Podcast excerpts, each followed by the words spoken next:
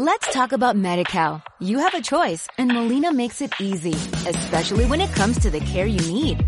So let's talk about you, about making your life easier, about extra help to manage your health. Let's talk about your needs now and for the future. Nobody knows MediCal better than Molina. It starts with a phone call. Call 866-420-5330 or visit meetmolinaca.com. Let's talk today.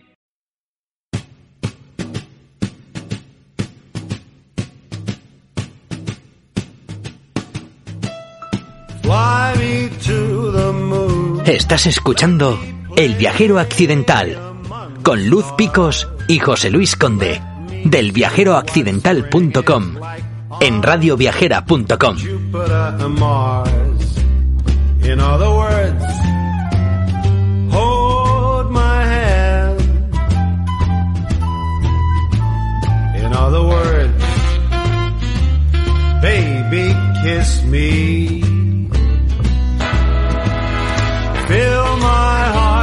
Os damos la bienvenida a un nuevo podcast del Viajero Accidental en Radio Viajera. Estamos de nuevo con vosotros, José Luis Conde y Luz Picos. Regresamos una vez más a Galicia. Hace unas semanas os hablábamos de Rivadavia y su judería, y os contábamos que hay tres juderías de Galicia integradas en la red de juderías de España, Caminos de Sefaraz. Rivadavia, Tui y Monforte de Lemos. Pues bien, hoy nos vamos hasta la provincia de Pontevedra, hasta la frontera con Portugal, para conocer la judería de Tui y dejarnos sorprender por esta bella ciudad medieval. Tui fue capital de una de las siete provincias del antiguo Reino de Galicia. Es uno de los cascos medievales mejor conservados de toda Galicia. La imagen de Tui desde Varensa, en la orilla portuguesa del Miño, es todo un icono de la ciudad, con la silueta de su catedral fortaleza en lo alto de la colina. Pero hoy no queremos contemplarla desde la otra orilla, sino que queremos adentrarnos en ella. Queremos perdernos por sus calles y pararnos a contemplar sus plazas, casas señoriales, conventos, iglesias y todos los detalles que muestran las fachadas de sus casas. Para guiarnos por este paseo tenemos con nosotros al guía ideal, porque nos acompaña, en el viajero accidental en Radio Viajera, Suso Vila, doctor en Historia del Arte por la Universidad de Santiago de Compostela y experto en la historia de esta ciudad fronteriza. Y contamos una vez más con Carmen del Río. Sin esperar más, nos vamos a Tui.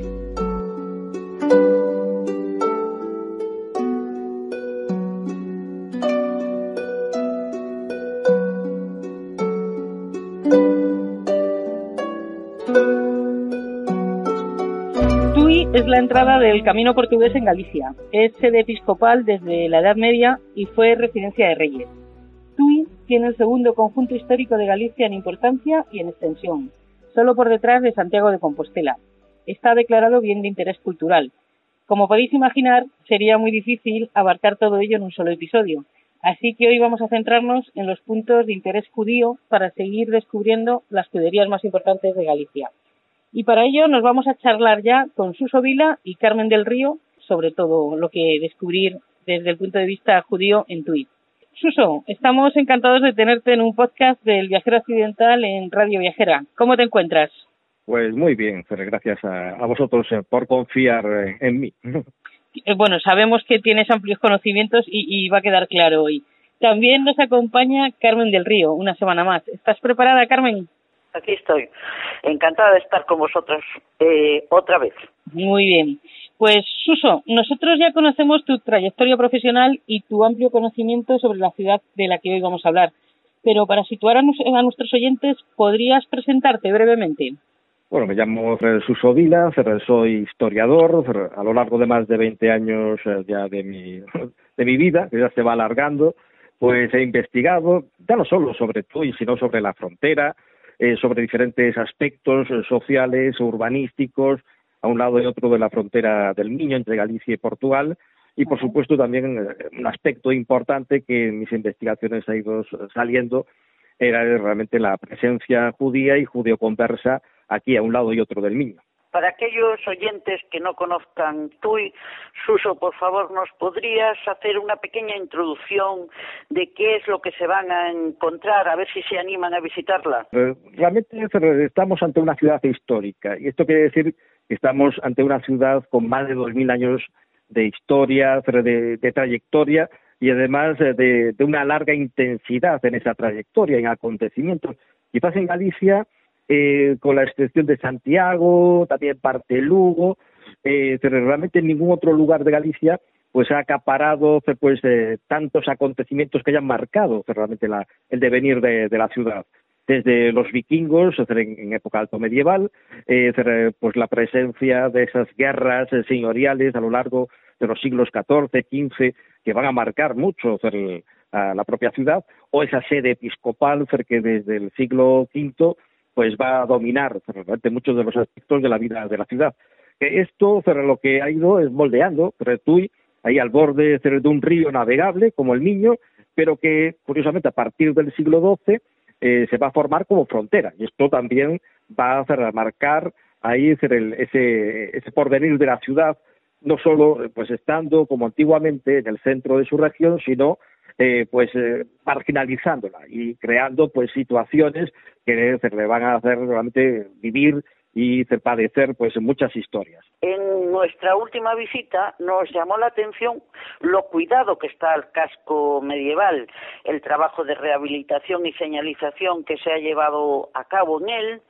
¿Esto es así, en tu opinión? ¿Ha supuesto un esfuerzo en este terreno? ¿Es, es de antes de ayer? ¿Tiene una larga trayectoria este cuidado del casco histórico? Coméntanos un poquito este tema. Eh, pues, realmente el Tui es uno de los lugares más polémicos en cuanto a la protección del patrimonio histórico. Eh, lo que pasa que precisamente la impresión que da es que está bastante bien conservado. No hay realmente unas, eh, unas aberraciones que, hayan afectado realmente a la ciudad medieval. y, eso y eso es debido a que la presión especulativa, urbanística, no se cebó en la ciudad. Precisamente lo que se quiso pues desenvolver urbanísticamente otras zonas, venderlas y por tanto no interesarse por el conjunto histórico. De ahí también hacer el retraso en la rehabilitación, en la puesta en valor también del conjunto histórico. O sea, en los últimos eh, años, yo hablaría de tres, cuatro años, ha habido un cambio en la mentalidad eh, de, de, los diferentes gobiernos que han pasado, que han preocupado un poquito más ahí en ese aspecto y se ha definido pues una serie de políticas mucho más claras y unos objetivos. Ahí, uno de ellos, por ejemplo, es realmente la entrada de tú en la red de juderías. Eso realmente es que ha cambiado un poco lo que se quiere y además que se apuesta por él. Ya son simples deseos, sino que ya que se concrete. Y a partir de ahí, pues en políticas que se reviertan en un cuidado de esa, de esa ciudad histórica. Eh, por ejemplo, en estos últimos días pues, se, ha, se ha aprobado ya definitivamente el, el plan especial de protección de la ciudad y eso va a causar pues cambios importantes realmente en la seguridad jurídica pero también en los programas de actuación que, que además como habéis percibido pues hay hay un interés se, va rehabilitando pero eso va a acelerar aún más la rehabilitación todo el uso de diferentes espacios que hoy en día están están ocultos en la ciudad paseando por la ciudad da la sensación de que la judería, que es de lo que hoy hablamos, se extendía por todo, por todo el casco medieval. Pero el barrio judío propiamente dicho, ¿en qué lugar estaba ubicado? Y de paso cuéntanos también un poco qué otros puntos de interés judío destacarías. Sí, eso durante mucho tiempo realmente se, se, ha, se ha, marcado eso, la dispersión de esa, de esa población judía en Tui, pero eso también viene dado por la documentación que conservamos. La mayor parte de esta documentación es del siglo XV. Y claro, hay que pensar que en el siglo XV ya estamos en un periodo de decadencia, tenemos en otras comunidades judías de la península ibérica que han sufrido los ataques, los progromos, que han desaparecido, como la propia judería de Barcelona en 1391, técnicamente ya desaparece. En Tui, pues no hay ataques, no hay progromos, pero eh, sí que hay una crisis eh, importante para la ciudad, eh, con las guerras civiles castellanas en el siglo XIV, con las guerras señoriales, y eso causa pues, la propia crisis de la ciudad, pero pues, indudablemente revierte también sobre esa población judía que ya no queda pues, eh, confinada en un espacio concreto, sino que libremente pues, van habitando en diferentes partes de la ciudad, que es lo que vemos en la, en la documentación medieval.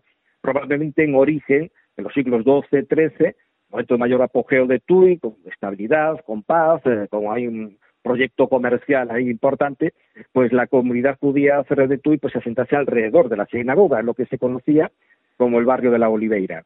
Ahí era un barrio importante porque estaba bajo la protección de los obispos de Tui como señores de la ciudad, pero también junto a la muralla, por tanto, bajo la protección real.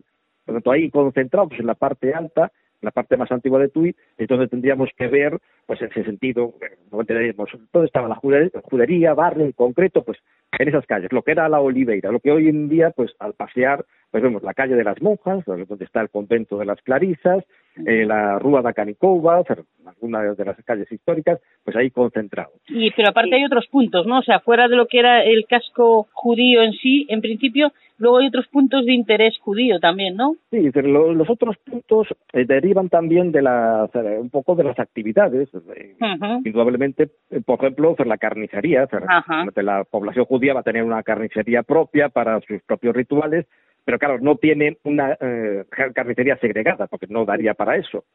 Junto a los carniceros cristianos. Entonces, por eso tenemos ahí detrás de la, de la catedral, en una de las calles gremiales históricas de Tui, la antigua triparía y carnicería, calles ahí con realmente más espectaculares, ahí ver eh, las casas allí encima de, granito, muchas de ellas son realmente aún casas medievales, pues ahí se ubicaba hacer esa carnicería judía y por tanto es una referencia. Pero también en otro lado de la, de la muralla de la ciudad tenemos la Torre de los Judeos, esa Torre del Judío, que pudiera ser pues eh, una reliquia de un pequeño núcleo de una comunidad judía que a partir del siglo XIII, sin hueco, junto a la sinagoga, pues ocupase esa parte de la, de la ciudad. por eso ahí son vestigios eh, que vamos encontrándonos y que responde realmente a esa, a esa larga historia de la, de la ciudad. Y la convivencia entre la comunidad judía y la comunidad cristiana, tenemos eh, documentación, sabemos cómo era, si era una convivencia pacífica, un poco nos cuentas si es que sabemos cómo era esta convivencia. Pues eh, curiosamente, la ausencia de documentación sobre conflictos eh, te una prueba de que no había conflictos. Normalmente la documentación que conservamos, toda la documentación medieval, cuando se conserva es que ha habido algo grave. Se han peleado entre dos, eh, ha habido algún robo, algo que se ha, ha pasado, un conflicto, pleitos. Entonces esa es la documentación que más suele surgir. Cuando no hay nada, es que realmente estamos ante eh, una relación tranquila, y nuevamente con los piques religiosos. Estamos entre dos comunidades y había siempre cierta tensión y aparte eh, momentos del año, sobre todo Semana Santa, eran unos momentos así un poquito más especiales. Pero en general realmente no hay.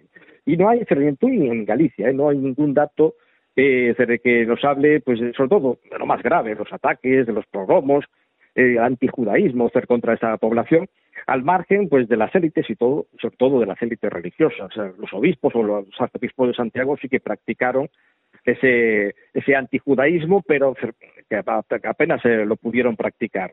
Entonces vemos que hay pues una relativa convivencia y precisamente la dispersión que se produce de, esa, de esas familias judías en la ciudad eh, pues sería un síntoma de esa convivencia. No hay eh, una obligación de segregar, eh, como vemos incluso en el caso de Orense, pero en Orense, por ejemplo, eh, vemos que se segrega, se desconfina en un barrio concreto por obligación en una época como 1482.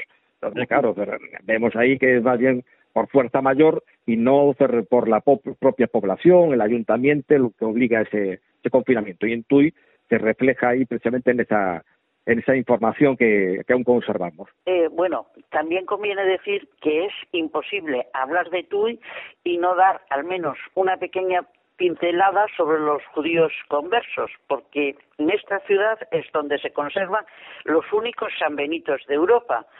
¿Serías tan amable de contarle a nuestros siguientes qué era un San Benito y para qué se utilizaba? Sí, lo de San Benito siempre es algo conflictivo a la hora de detallar, porque la gente eh, se sigue expresando, sigue hablando de, colocar el San Benito a alguien, pero físicamente no es capaz de imaginárselo, de, de, verlo. Solamente en Tui hemos conservado esos eh, San Benitos por azares de, la, de la vida y, eh, y que podemos ver realmente a qué se refería ese, ese término, ese, ese colgar el San Benito a alguien. Primero hay que diferenciar casi como si fuesen dos fases. La primera imponía este castigo inquisitorial que sería hacer esa chaqueta, esa zamarra sobre el penitente, sobre el hereje, eh, con la cruz de San Andrés. Pero inmediatamente ese, ese penitente estaba obligado a tener colgado también con información ahí eh, pues precisa, hacer su nombre, el tipo de herejía, la fecha, en la iglesia donde, donde residía. De ahí decir bien y realmente colgar el San Benito, porque una cosa era la zamarra, lo que te ponías encima, ese escapulario tan extravagante, eh, pero lo llevabas tú, colgado en la iglesia va a permanecer durante siglos, que realmente era ya no es una carga individual, sino una carga eh, familiar. Los descendientes durante varias generaciones van a tener que soportar pues la marginación, la humillación de tener a sus parientes ahí en las paredes de, una iglesia. En el caso de la Catedral de Tui, pues en las paredes, eh, sobre todo en la zona norte, donde estaban ahí acumulados más de cuarenta y tantos individuos ahí penitenciados. Pues por eso hay un poco el conflicto. Estamos ante algo que ha dejado huella en nuestro vocabulario, en nuestras expresiones coloquiales, pero sin embargo desaparecieron. Y desaparecieron cuando desapareció la Inquisición. Eh, a partir de principios de las primeras décadas del siglo XIX, eh, pues ahí fueron desapareciendo, las familias pues implicadas quemaron muchos de sus sanbenitos, no se dio interés a, los mismos y por lo tanto en lo físico desaparece, pero en la tradición, esa, esa impronta realmente que ha quedado en lo popular sí que ha permanecido. Y en Tui, pues realmente podemos verlo y podemos comprender realmente la, tragedia que, vivieron muchas eh, familias a lo largo de los siglos XVI y XVII. Para aquellos oyentes que nunca hayan visitado Tui y no hayan visto los Sanbenitos, os adelantamos que dentro de algunas semanas saldrá un artículo que está escribiendo Carmen del Río sobre los Sanbenitos de Tui. Bueno, está claro que esta ciudad está llena de patrimonio e historia, con su casco medieval, su catedral, fortaleza, su claustro gótico y otras muchas cosas, y por ello volveremos a Tui. Pero el programa de hoy tenemos que ir finalizándolo. Así que, Suso, ¿algo que quieras señalar especialmente que se nos haya pasado? Sí, precisamente hablabas del tema de la catedral, su claustro, pues en el claustro tenemos precisamente una menorá, un candelabro de siete brazos, de esa, de ese también, no deja de ser un, un indicativo de esa convivencia, ese, pues, asumir esa buena relación con los señores de la ciudad, el cabildo, el obispo, y que queda ahí marcado, trazado en la colaboración económica para construir en el siglo XIII el claustro catedralicio. Uh ser también una especie de, gran espacio público. ¿eh? Y entonces, pues ahí ha quedado esa marca en la piedra, ahí tan distintiva, y que se ve ahí un poco el reflejo de la importancia de esa comunidad judía medieval en, la ciudad. Por tanto, el claustro, la catedral, pues tiene otros atractivos a mayores, otras curiosidades a conocer. Pues sí, la verdad es que, que, merece distintos espacios en nuestros programas y distintos artículos porque tiene muchísimo que ver. Solo nos queda agradecerte tu participación en este episodio y quedamos emplazados para futuros, futuras ocasiones seguir hablando de Tui y de la otra orilla, incluso del niño también. Y gracias a Carmen también por estar con nosotros. Gracias a vosotros. Muy bien, hasta la próxima. Hasta la próxima.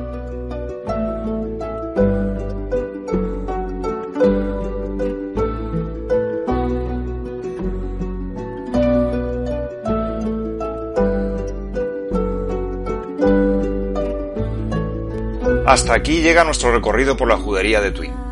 Ha sido un lujo realizarlo con Suso Vila, autor de libros como La ciudad de Tui durante la Baja Edad Media y Judíos, Conversos e Inquisición en Tui, entre otros. Los estudios de este historiador sitúan a Tui como referencia principal del mundo judío en Galicia, y hoy nos ha hecho partícipes de su conocimiento. Ya hemos visitado dos de las juderías gallegas pertenecientes a la red de juderías de España, Caminos de Sefarad, Rivadavia y Tui. Y ahora nos sucede como Herminia, que nos decía en su taona de Rivadavia que ya no podía parar de hacer dulces sefardíes, pues en el viajero occidental no podemos parar de visitar juderías de Galicia y de fuera de ella. Tenemos pendiente ir a conocer la judería de Monforte de Lemos, la tercera judería gallega perteneciente a la red. Pero también queremos cruzar el Miño y pasear por la de Valença, en Portugal, y contároslo. De momento, toca ser responsables y respetar las restricciones que tenemos aplicadas en nuestras ciudades de origen, pero ya estamos haciendo planes para cuando sea posible y, por supuesto, os lo contaremos. Hasta dentro de siete días en que volveremos con un nuevo podcast. Cuidaos, viajeros accidentales y radioviajeros.